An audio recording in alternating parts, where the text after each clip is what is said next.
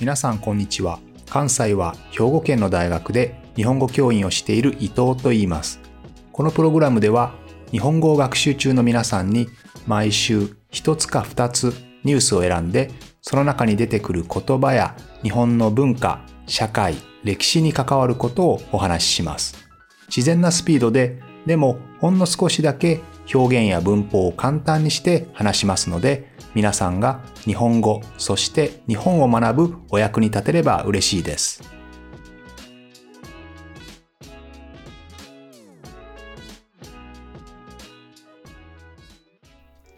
皆さんこんにちは。先週は統一教会のニュースのお話をしました。え今週はその続きということで、え宗教と宗教弾圧のお話をしたいと思います。え宗教というのはですね、なかなかこう政治とか、あるいは教育とかそういったものからきちんと切り離すというのは非常に難しいんですよね。えまず、信教の自由というのがありますね。え信教の自由というのは、え人々がどんな宗教を信じても良いという、そういう自由ですね。どの宗教を信じてもいいですよ。それが信教の自由です。で、もちろんこの中には宗教を信じない自由もあります。ですので、必ず何かの宗教を信じなければいけない。そんなことはないわけですね。いいでしょうか。はい。それからですね、それとよく似てますけど、宗教的行為の自由というのもあります。まあ、宗教の行為の中には、例えばどこかに礼拝に行く、まあ、お参りに行ったり、あるいはそこでお祈りをする、まあ、祈祷と言いますけどね、えー、祈祷したり、えー、そういったいろんな宗教上の儀式、リチュアルですね、がありますよね。あるいはいろんな式典とか、集会、ミサとかありますよね。そういったことに参加する自由も認められているし、逆にそれに全く参加しない自由というのも認められています。もちろん宗教団体を作る自由もありますし、そこに入らない自由というのも基本的に憲法で保障されているということになります。その上で国としては政教分離、政治と宗教を分離するということですね。これはもちろん何かの宗教を信じている人が政治に参加できない。そういう意味ではないですね。例えばキリスト教の人でも仏教の人でもそれを信じている人がもちろん選挙することもできるし選挙される。つまり、え自分が立候補して政治家になることももちろんできます。この政教分離というのは、え政治が特定のね、例えば A という特定の宗教を例えば優遇したりとか、ね、逆に、えある宗教だけを冷遇する、つまり悪く扱うということですね。まあ、そういったことをしてはならないというのが、これが政教分離です。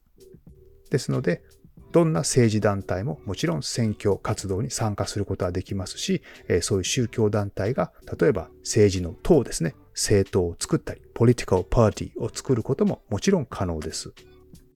ということで、現代の日本では、えこういった信教の自由、そして政教分離という原則のもとで、え人々は、まどんな宗教を信じても信じなくても良いという、そういう状態なんですけれども、この宗教に対する弾圧ですね、政府による弾圧というお話を今日はちょっとしたいと思いますけれども、このお話よく出てくるのは明治時代とか大正時代の宗教弾圧です。えー、皆さんも知っている人も多いと思いますけれども、もともと江戸時代というのは武士の時代でしたね。そして武士の時代から明治時代に変わる。明治時代というのは天皇の時代です。武士の時代から天皇を中心とした国づくりをしよう。これが明治維新ですね。そして新しい明治時代に入りました。天皇を中心とした国を作るというのは、すなわち神道を中心とした国づくりをするということです。えー、神道というのは、あらゆるものに、えー、神的なもの、えー、精霊的なものがいるというアニミズムの考え方ですね。例えば岩の神様、川の神様、山の神様、えー、花の神様、いろんなところに風の神様、ね、雷の神様、いろんなところに神様がいますよという考え方ですよね。そして、えー、太陽の神様がアマテラス大神と言いますけれど、この太陽の神様の子孫が今の天皇家ですよという、こういう考え方です。ですので、天皇家はアマテラス大神、太陽神のその血を引いているという、そういう考え方なんですね。ですので、えー、天皇を中心とした国づくりをしようということは、神道を中心とした国づくりをしようということになります。そして、この神道を国教化、つまり国の宗教とするということですね。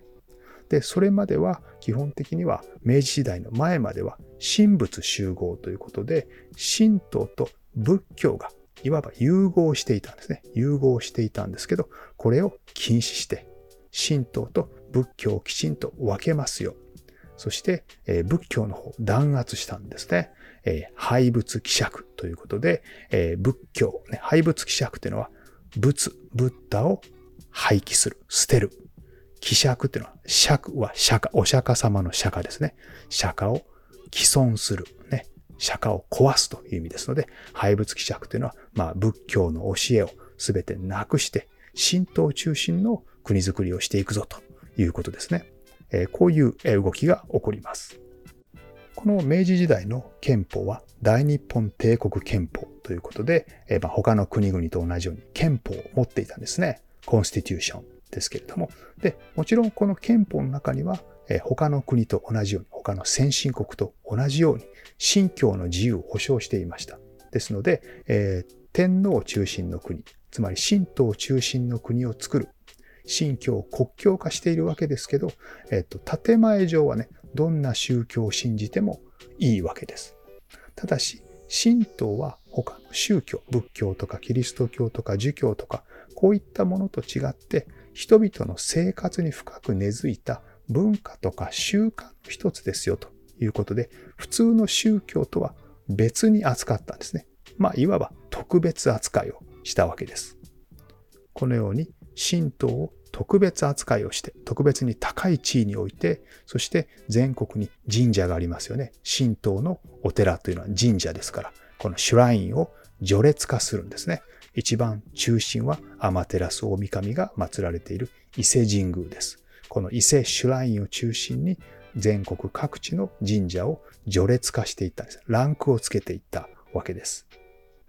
こうして国家によってきちんと体系づけられた、ね、システマティックに整理された、えー、神道のことを神社神道って呼んだりします。えー、これは国家神道と同じですね。ほとんど同じ意味です。つまり国家の神道です。で、それ以外にそこに入らない神道っていうのもあったんですけど、これは基本的には国家から認められた神道っていうのがあります。これを教派神道というふうに言います。ですので、日本には伊勢神宮を中心とした国家神道、神社神道と、もう一つ国家から公認された、認められた民間の神道ということで、教派神道という、この二つに大きく分かれたんですね。さて、この国家神道、それから教派神道のどちらにも属していない神道系の宗教の中で、大元っていうのがあります。まあ、大元教と呼ばれることが多いですが、えー、本当の名前は大元です。これは出口直という女性が起こした神道のような宗教なんですね。日本の宗教弾圧といえば、いつもこの事件が出てきます。この大元に対する弾圧ですね。この大元という宗教は、出口直という女性が、まあ、二人の娘がいたんですけど、この二人の娘がですね、神がかりに会うんですね。まあ、今で言うところの少しの精神疾患というか、何か心の病気、メンタルの病気で、時々こう不思議なことを話す、そういう娘さんがいたんですよね。で、まあ、これのことを神様が降りてきて何か不思議なことを言っている。神様の予言であるというふうに出口直は考えて、この娘たちが言う不思議な言葉をですね、神様の言葉だ、神様の予言だというふうに扱って、そういう宗教を起こしたわけです。ただ、これだけだと、ちょっと変わった宗教という形で、そんなにポピュラーにはならなかったんですけど、この出口直の末娘、一番下の娘さんですね。この娘さんと結婚した出口鬼三郎というのがいます。この出口鬼三郎という人は、ものすごく神道とか宗教に非常に詳しいんですね。そして、この人が一緒になることによって、出口直と一緒になることによって、えー、大きくその新しい宗教がどんどんどんどんポピュラーになっていきます。この出口鬼三郎が大きくしていた大元という宗教はですね、非常にこう宣伝が上手だったんですね。ですので、例えば大阪の新聞社を買い取って、えー、自分たちの宣伝をしたり、本を出版したり、あるいは映画を作ったりもしたんですね。こうやってどんどんいろんな知識人とか、あるいは政治家までもがどんどん入信していく、まあ、要はそのグループに入っていくんですね。という中で、え、政治家はですね、それをちょっと危惧する、心配するんですね。この人たちの影響が大きくなりすぎると、日本の政治は良くなくなるかもしれない。悪いことが起こるかもしれないというふうに危険視するんですね。普通、一般的に政府による、えー、例えば考え方とか思想とか宗教の弾圧っていうと、政府はどちらかと右寄りですね。いわゆる保守的な考え方をしていて、そこに反対する左的な考え方。まあ一番、えー、極端なのはコミュニズム、共産主義ですけど、まあ、こういった共産主義とか、リベラルな考え方に対して弾圧を行うというのが、まあ、一般的ですけれども、ちょっと珍しいことに、この大元っていうのはかなり右なんですね。かなり保守的な考え方をするわけなんですが、まあ、あまりにも、え、保守的すぎて、え、天皇制ともちょっと相入れない、え、うまく合わないということで、え政治家たちはそれを危惧して、心配して、えこの大元という宗教に対する弾圧をどんどん加えていきます。神殿を徹底的に壊したりとか、信者を拷問にかけたりとかですね、えそういった事件がありました。出口鬼三郎も裁判で無期懲役になってしまうんですね。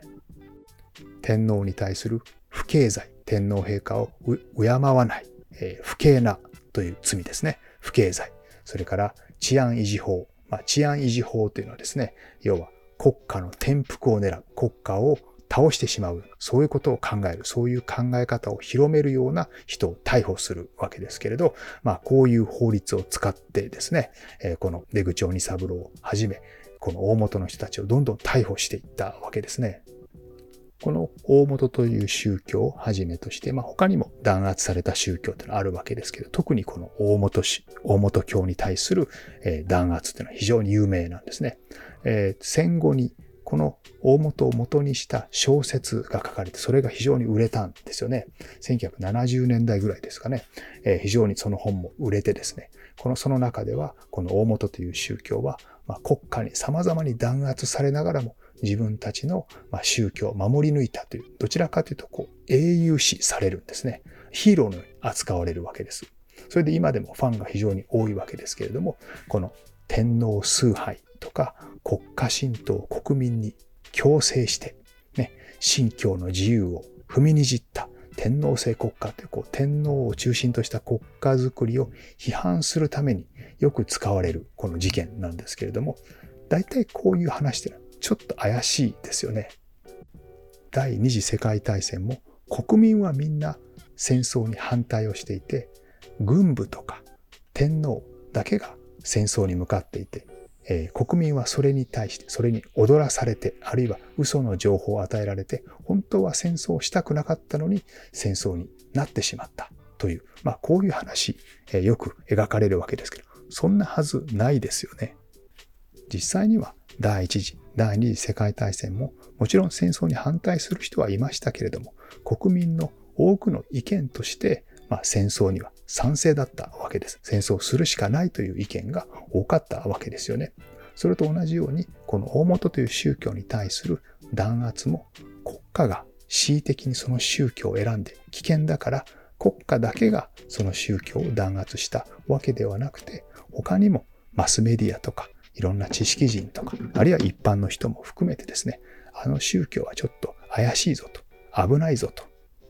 あるいはもう面白半分でそういった宗教を、ま見ている人もいたと思いますけど、そういう国民の意見と国家のそういう考え方が合わさって弾圧になったわけですよね。ですので、まあ、こういった話をよくね、弾圧、政府による弾圧みたいな、そんな話をするときには、よく国家だけが悪者にされて、国民とはちょっと関係ない、切り離された状態で語られることが多いんですけど、まあ、そういうことはないということも私たちはしっかり理解する必要がありますよね。